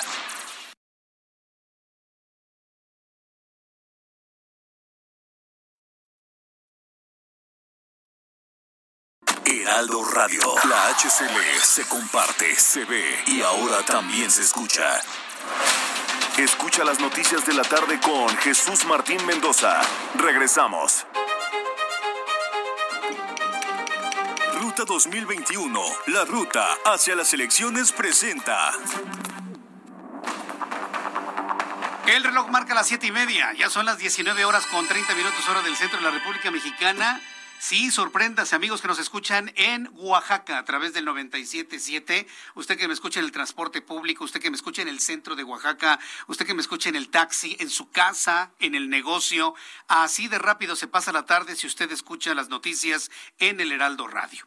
Vamos a revisar lo que sucede en el estado de Guerrero, porque este fin de semana se convirtió en un fin de semana fundamental para conocer cómo se va a dar o cómo se está dando la contienda electoral en el estado de Guerrero. Hay que decirlo, mientras el movimiento de Regeneración Nacional perdió a su candidato. Y ese que ahora ya no es candidato, pues de alguna manera mediáticamente hacía campaña. Y ahora que se definió que Evelyn Salgado, la hija de Félix Salgado Macedonio, será la candidata eh, de Morena para, la, para el gobierno de Guerrero, todos los reflectores están en quien sí ha hecho campaña en quien ha ido casa por casa, quien ha recorrido las calles, quien ha ido a comunidades, quien se ha entrevistado con los campesinos, quien ha hablado con empresarios, quien ha dado discurso, quien ha estado en los medios de comunicación, vaya, quien sí ha hecho campaña. Es nada más y nada menos que Mario Moreno Arcos, que es el candidato de la alianza PRI-PRD al gobierno del estado de Guerrero. Mario Moreno Arcos, candidato, me da mucho gusto saludarlo. Bienvenido al Heraldo. Muy buenas tardes. Gracias, Jesús Martín. Me da mucho gusto saludarte. Muy buenas noches. Aquí estoy en un recorrido en Chilpancingo Guerrero, en las colonias, con una gran alegría, una gran algarabía por parte de la gente, es algo verdaderamente extraordinario, cómo la gente se entrega aquí en estos recorridos. El segundo recorrido que tengo hoy aquí en Chilpancingo y ha sido algo verdaderamente extraordinario. La entrega de la gente ha sido algo que definitivamente me trae muy motivado. Eh, hoy estamos ya cumpliendo dos meses de campaña, dos meses que ha dado, eh, que ha tenido unos enormes resultados. Muy bien, ¿cómo luce entonces Chilpancingo? Porque alguien pensaría que Chilpancingo estaría crispado luego de todo lo que ha hecho el candidato del otro partido. Pero lo vemos y lo escuchamos a usted caminando por las calles en medio de una gran algarabía. ¿Cómo describe Chilpancingo, candidato Mario Moreno Arcos? Eh, Chilpancingo está muy entregado. Déjame decirte, yo fui alcalde de esta ciudad ya en dos ocasiones. Y bueno, aquí tengo una gran presencia, una enorme presencia Hoy lo constato, cómo la gente sale a sus puertas, nos recibe con cadenas, con confeti y que eh, demuestran ese esa alegría que tienen. Definitivamente yo yo estoy muy contento aquí en Chilpancingo, en esta gran ciudad que tanto me quiere. Ahora, eh, estamos hablando de que es una sensación de alegría, le preguntaría a Mario Moreno Arcos, de esperanza, de que las cosas cambien, mejoren en el estado de Guerrero cuando usted triunfa en las elecciones del próximo 6 de junio, candidato. Es el enorme reto, por supuesto, creo que se ha avanzado de manera importante en el actual gobierno, pero esta debe ser la base para que podamos impulsar un gran desarrollo que todavía se necesita aquí en Chilpancingo y en Guerrero de manera general todavía tenemos eh, muchos municipios que tienen una, una gran demanda de servicios, eh, eh, de servicios en general para sus poblaciones y eso es lo que seguramente estaremos atendiendo los próximos seis años, porque yo tengo mucha fe, mucha confianza que vamos a ganar. Hay, mucha gente que tiene fe y esperanza en Mario Moreno Arcos, eh, señor candidato, y bueno, sobre todo en el tema de la seguridad.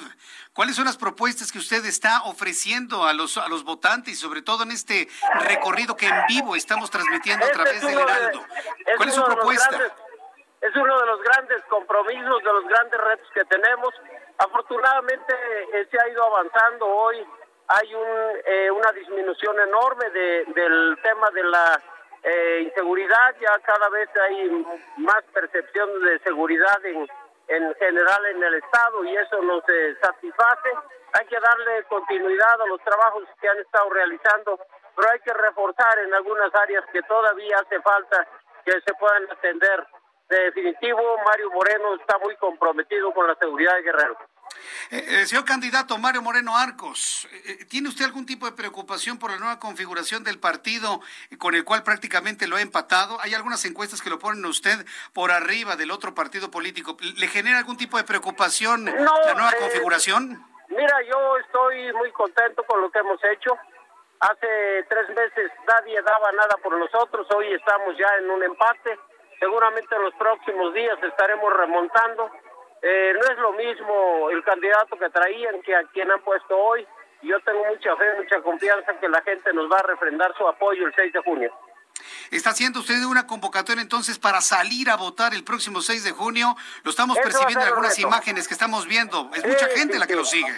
Sí, no, no, no, son miles y miles en todas partes, donde, insisto, hay una gran emoción.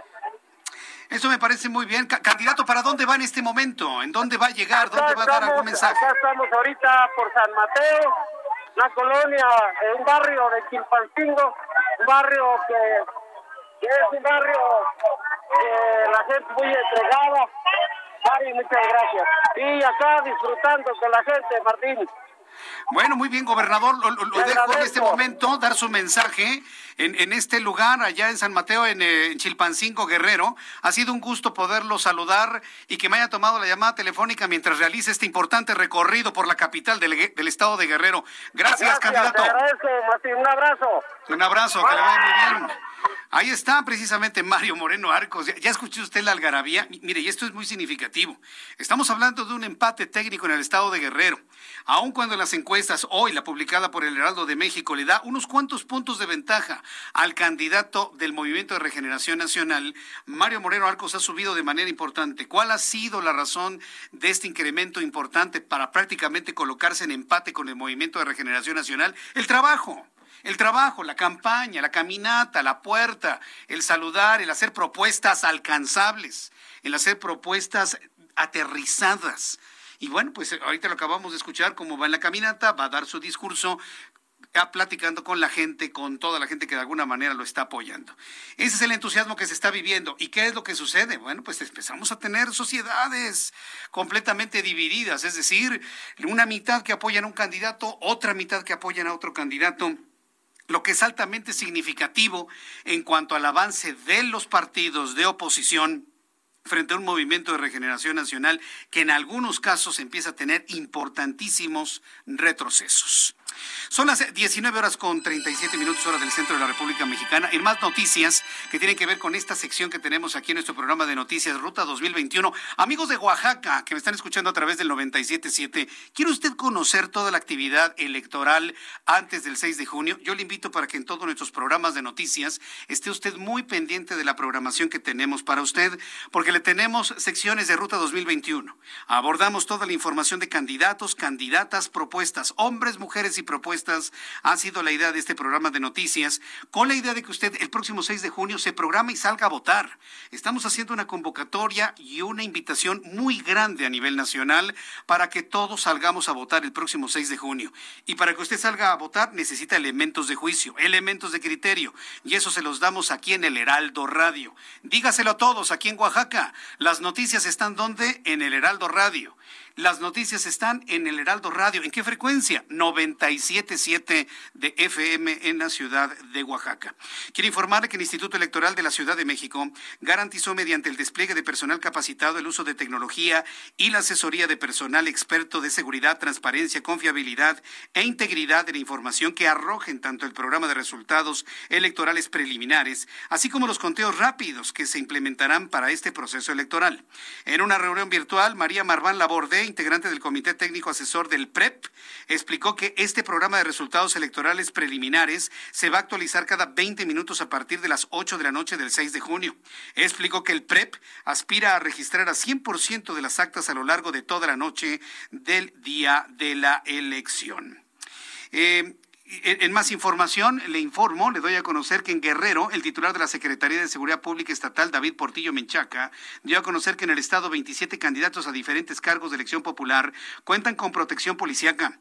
Además, indicó que para resguardar a todos los aspirantes del gobierno del Estado, ha asignado un total de 116 elementos de seguridad. También recordó que hace unos días la Mesa de Coordinación para la Construcción de la Paz dio a conocer a candidatos y partidos políticos el mapa de riesgo 2021 porque aunque usted no lo crea, tenemos también un mapa de riesgo 2021 en donde se identifican las zonas de riesgo que existen en el Estado para el actual proceso electoral. Estas son las noticias correspondientes a Ruta 2021 dentro del Heraldo Radio a esta hora de la tarde. Ruta 2021, la ruta hacia las elecciones presentó. Son las 7.39. Vaya ajustando su reloj a tiempo. Son, en este momento ya acaba de cambiar el reloj, las 19 horas con 40 minutos. 7 con 40, 20 minutos y serán las 8 de la noche. Estamos empezando una semana que promete ser importante también en materia de economía y finanzas. Súbale el volumen a su radio. Todos los resultados financieros y económicos del día de hoy con Héctor Vieira.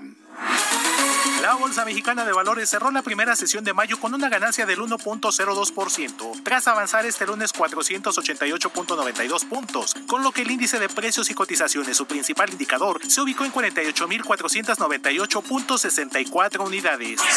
En Estados Unidos, Wall Street inició la semana con un balance mixto, ya que el Dow Jones avanzó 238.38 puntos para llegar a 34.113.23 unidades. El Standard Poor's hizo lo propio al ganar un 0.27%, equivalente a 11.49 puntos para situarse en 4.192.66 unidades. Por el contrario, el Nasdaq retrocedió 0.48%, equivalente a 67.56 puntos, con lo que se quedó en 13.895 5.12 unidades.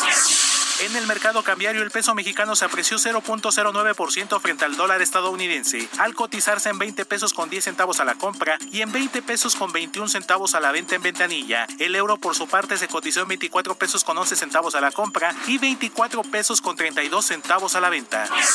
El Banco de México informó que durante el primer trimestre del año, las remesas alcanzaron un monto récord de 10.623 millones de dólares, lo que representa un incremento del 13% frente al mismo periodo de 2020, cuando ingresaron por este concepto al país 9.398 millones de dólares, además de sumar 31 trimestres con avances anuales. La Organización para la Cooperación y el Desarrollo Económico reveló que tras la pandemia de COVID-19, 6 de cada 10 mexicanos tuvieron que dejar de pagar un gasto habitual, pedir prestado, vender algún activo, solicitar un crédito o incluso dejar de comer debido a la pérdida de empleo y la reducción de ingresos. La Asociación Mexicana de la Industria Automotriz informó que desde diciembre de 2020 y en lo que va de 2021, las plantas armadoras del país han recuperado los 64.285 empleos que se perdieron desde el inicio de la pandemia de COVID-19, de acuerdo con datos del INEGI, con lo que espera mantener su aportación del 18.9% al Producto Interno Bruto Manufacturero. El magnate y propietario de Microsoft, Bill Gates, anunció este lunes que tras 27 años de matrimonio se divorciará de la también empresaria y filántropa Melinda Gates, y aunque no reveló algún posible acuerdo económico por esta separación, se espera que ambos sigan trabajando en la fundación Bill and Melinda Gates, que hace donaciones a causas caritativas. Informó para las noticias de la tarde Héctor Vieira. Muchas gracias, Héctor Vieira. Gracias por la información de economía y finanzas. Sí ha generado muchos, eh, muchos comentarios la separación de Bill Gates y su esposa. Sin embargo, bueno, pues la fundación que ellos han creado no va a terminar. Los dos se van a mantener al frente. Lo único que dicen, bueno, pues ya no vamos a tener un futuro como pareja, es lo que han finalmente informado. Antes de ir a lo siguiente, quiero darle a conocer los números de COVID-19. La Secretaría de Salud ha dado a conocer los resultados de COVID-19 de los últimos días. Recuerde que los lunes y para nuestros amigos que nos están escuchando por primera vez en estas frecuencias, quiero decirle que los lunes normalmente la contabilidad tanto de personas contagiadas como de personas fallecidas disminuye. Ojalá y fuera una disminución real, pero bueno, la disminución está en función de la no actividad durante los sábados y los domingos. Normalmente estos números se ajustan hacia el martes y hacia el miércoles. Eh, con base en lo que ha dado a conocer la Secretaría de Salud, de ayer domingo a hoy lunes, se han sumado a la lista de contagiados de COVID-19 1.027 personas para dar un total de 2.349.900 personas. Personas fallecidas, mexicanos fallecidos hasta el día de hoy, lamentablemente, se han sumado a la lista 112 Debo reconocer que es una de las cifras más bajas desde que empezó a subir de manera importante la pandemia, para dar un total de 217.345 mexicanos muertos por COVID-19. El índice de letalidad o el porcentaje de letalidad se mantiene en 9.24%, 9.25 para ser más precisos, 9.25% es el índice de letalidad en México. ¿Qué significa esto? Que de cada 100 personas que se contagian de COVID-19, 9 se mueren. 9. ¿Cuántos se mueren en el mundo? De cada 100, en el, mundo en promedio se mueren 2 en Brasil, por ejemplo, donde está dramático el, tema de COVID, de cada 100 se mueren 8. En Estados Unidos de cada 100 se mueren 1.5. Y en México se mueren 9. Es decir, México es de los países donde es mayor el índice de letalidad en todo el planeta, para que usted lo tome en cuenta. Y vamos a estar muy atentos de lo que está informando la Secretaría de Salud en cuanto a la llegada de la variante de COVID-19 proveniente de la India. Eh, le tengo más información en este momento. Hay varias personas que me están preguntando que dónde está Juan Musi. El análisis de Juan Musi es los martes. Mañana, Dios mediante, voy a tener la oportunidad de platicar con Juan Musi, ya desde nuestras instalaciones en la capital de la República. Ya que le estoy hablando de COVID-19 y hemos hablado de las vacunas y que se ha convertido aquí en la ciudad de Oaxaca una de las más importantes en cuanto a este tema, quiero decirle que la jefa de gobierno de la Ciudad de México, Claudia Sheinbaum, aseguró que la capital del país tiene la capacidad para vacunar a 700 personas por 700 mil personas por semana, lo que significa que en un plazo de 15 días se podrían vacunar a 1.3 millones de capitalinos de entre 50 y 59 años, así como al personal educativo aunque aclaró que esto va a depender de la llegada de las vacunas enviadas por el gobierno federal. Esto fue lo que dijo Claudia Sheinbaum. Pues depende de la llegada de las vacunas. Nosotros tenemos capacidad para vacunar pues alrededor de 700 mil personas en una semana, en cinco días. Ese es el objetivo. Esta semana estaremos vacunando cerca de 650 mil y nosotros vamos a establecer una capacidad instalada, por llamarlo así, para vacunar a 700 mil personas en una semana. Dado que son 1.3 millones de personas, pues si tuviéramos las vacunas, en dos semanas vacunaríamos a todos, eh, además de los maestros y maestras o del personal educativo. Correcto, bueno, esto fue lo que comentó Claudia Sheinbaum, que por cierto, ¿eh? ¿Usted tuvo oportunidad de ver el escandalazo que se armó en redes sociales? La verdad es que fue muy divertido, la verdad quiero reconocer que fue muy divertido ver cómo, yo no sé si fue por error, si fue por desconocimiento, si fue de manera pensada o no pensada el logotipo para la vacunación de adultos mayores en la capital de la República.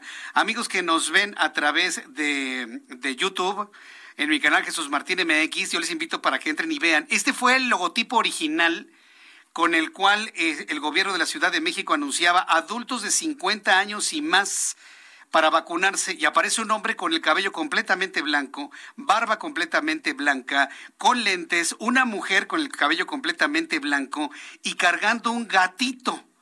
Entonces sí sorprendió mucho cómo visualizó el que hizo el diseño cómo lucen los hombres y mujeres de 50 años a 59 años en México. ¿Ya vio? No, no, no, bueno, habrá quien sí luzca así, pero la mayoría que tenemos ese rango de edad no lucimos así. Mire, eh, me estoy poniendo junto al señor, ¿a poco yo tengo el cabello blanco y las barbas blancas y estoy cargando un gatito? Pues por supuesto que no. Luego de que se hizo un enorme escándalo a través de las redes sociales, finalmente el gobierno de la Ciudad de México corrigió como, diría el periódico La Jornada, el editor de La Jornada que le encanta esa palabrita, no sé por qué, reculó y entonces ahora ya pusieron ya pusieron ahora este logotipo, adultos de 50 años y más, y nos pusieron, han de haber dicho, allá están reclamando polos como treintones. Y ahora hasta, la mano se les pasó, ¿ya vieron? Esta ahora la nueva pareja, ya sin gatito, ya sin gatito, eh, el hombre, la mujer sin canas entre los 50 y los 59 años. Fue un verdadero escandalazo. Para quien lo quiera ver, se lo estoy mostrando a través de YouTube, el canal de YouTube Jesús Martín MX. La verdad estuvo muy divertido, pero mire, independientemente de ello, ya está la vacunación. Regístrese. Yo ya me registré. Yo ya me registré y con esto quiero invitarle para que usted también lo haga. El director del Gobierno Digital de la Ciudad de México, Eduardo Clark, dio a conocer que continúan a la baja las hospitalizaciones en la capital, luego de que hasta este lunes se tienen 1.554 hospitalizados en la capital, lo que representa una reducción de 31 con respecto a ayer y que mantiene en un promedio de ocupación el 18%, mientras que la tasa de positividad se mantiene en un 6%, dijo Eduardo Clark. Son las 7.49. Me da mucho gusto saludar en el estudio del Heraldo Radio a Roberto San Germain. Queridos amigos en Oaxaca, a través del 97.7, les presento a Roberto San Germain, que todos los días nos va a traer lo mejor de los deportes. Mi querido Roberto, qué gusto saludarte. Muy buenas tardes. ¿Qué tal, mi querido Jesús? ¿Cómo te encuentras allá en Oaxaca? Acá en Oaxaca. qué, bien te la pasas. Me imagino que los vas a traer algún mole, unos chapulines, no sé, ¿no? Oye, comí hoy unos chapulines. No, no, no, no sabes. Pero hermosos. O sea, no, no, encuentro otro calificativo para describir el sabor, lo delicioso de los chapulines. Un mole negro, bueno, inolvidable y bueno, un mezclal de jutla. No, no, no, qué cosa. Bueno, traigo todavía el buque del mezcal de Ejutla, Nada más porque tenías que ir a trabajar, si no te quedabas echando más mezcal, ¿no? No, no, espérate, ahorita que terminemos el programa, ¿no? Déjame oye, te Oye, mi querido Jesús Martín. Arráncate con todos los deportes, mi querido Roberto. Pero, nada más te tengo un mensaje. a ver, Toda la gente de producción dice que si les traes una botellita. Una chiquita, botellita, ¿eh? que conste, botellita. Una botellita de, perfumito. Sí, sí. 10 mililitros, una pruebita. bueno. No, no es cierto. ¿Cómo creen, muchachos? Ahorita haremos algo para poderles llevar algo de estos elixires oaxaqueños, ¿eh? Buenísimos. Sí, la verdad, muy buenos. Pero bueno, mi querido Jesús Martín, vamos a hablar de los deportes y saludos a la gente que está allá en Oaxaca también. Gran ciudad, gran estado, la verdad. Pero bueno, hablemos de lo que sucede con la liguilla del fútbol mexicano, la que hemos estado comentando tú y yo, que es la liga con como de la mediocridad, los que están ahorita en el repechaje. Ese ya famoso... comentarios de, quejas y de cómo es posible que fulano haya pasado si se comportó tan mal.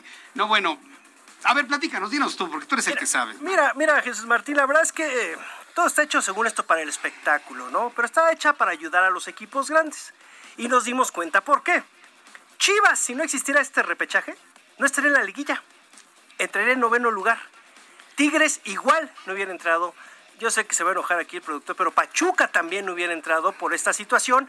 Pero pues premiamos, premiamos aquí la mediocridad del fútbol mexicano y luego nos preguntamos por qué no llegamos al famoso quinto partido.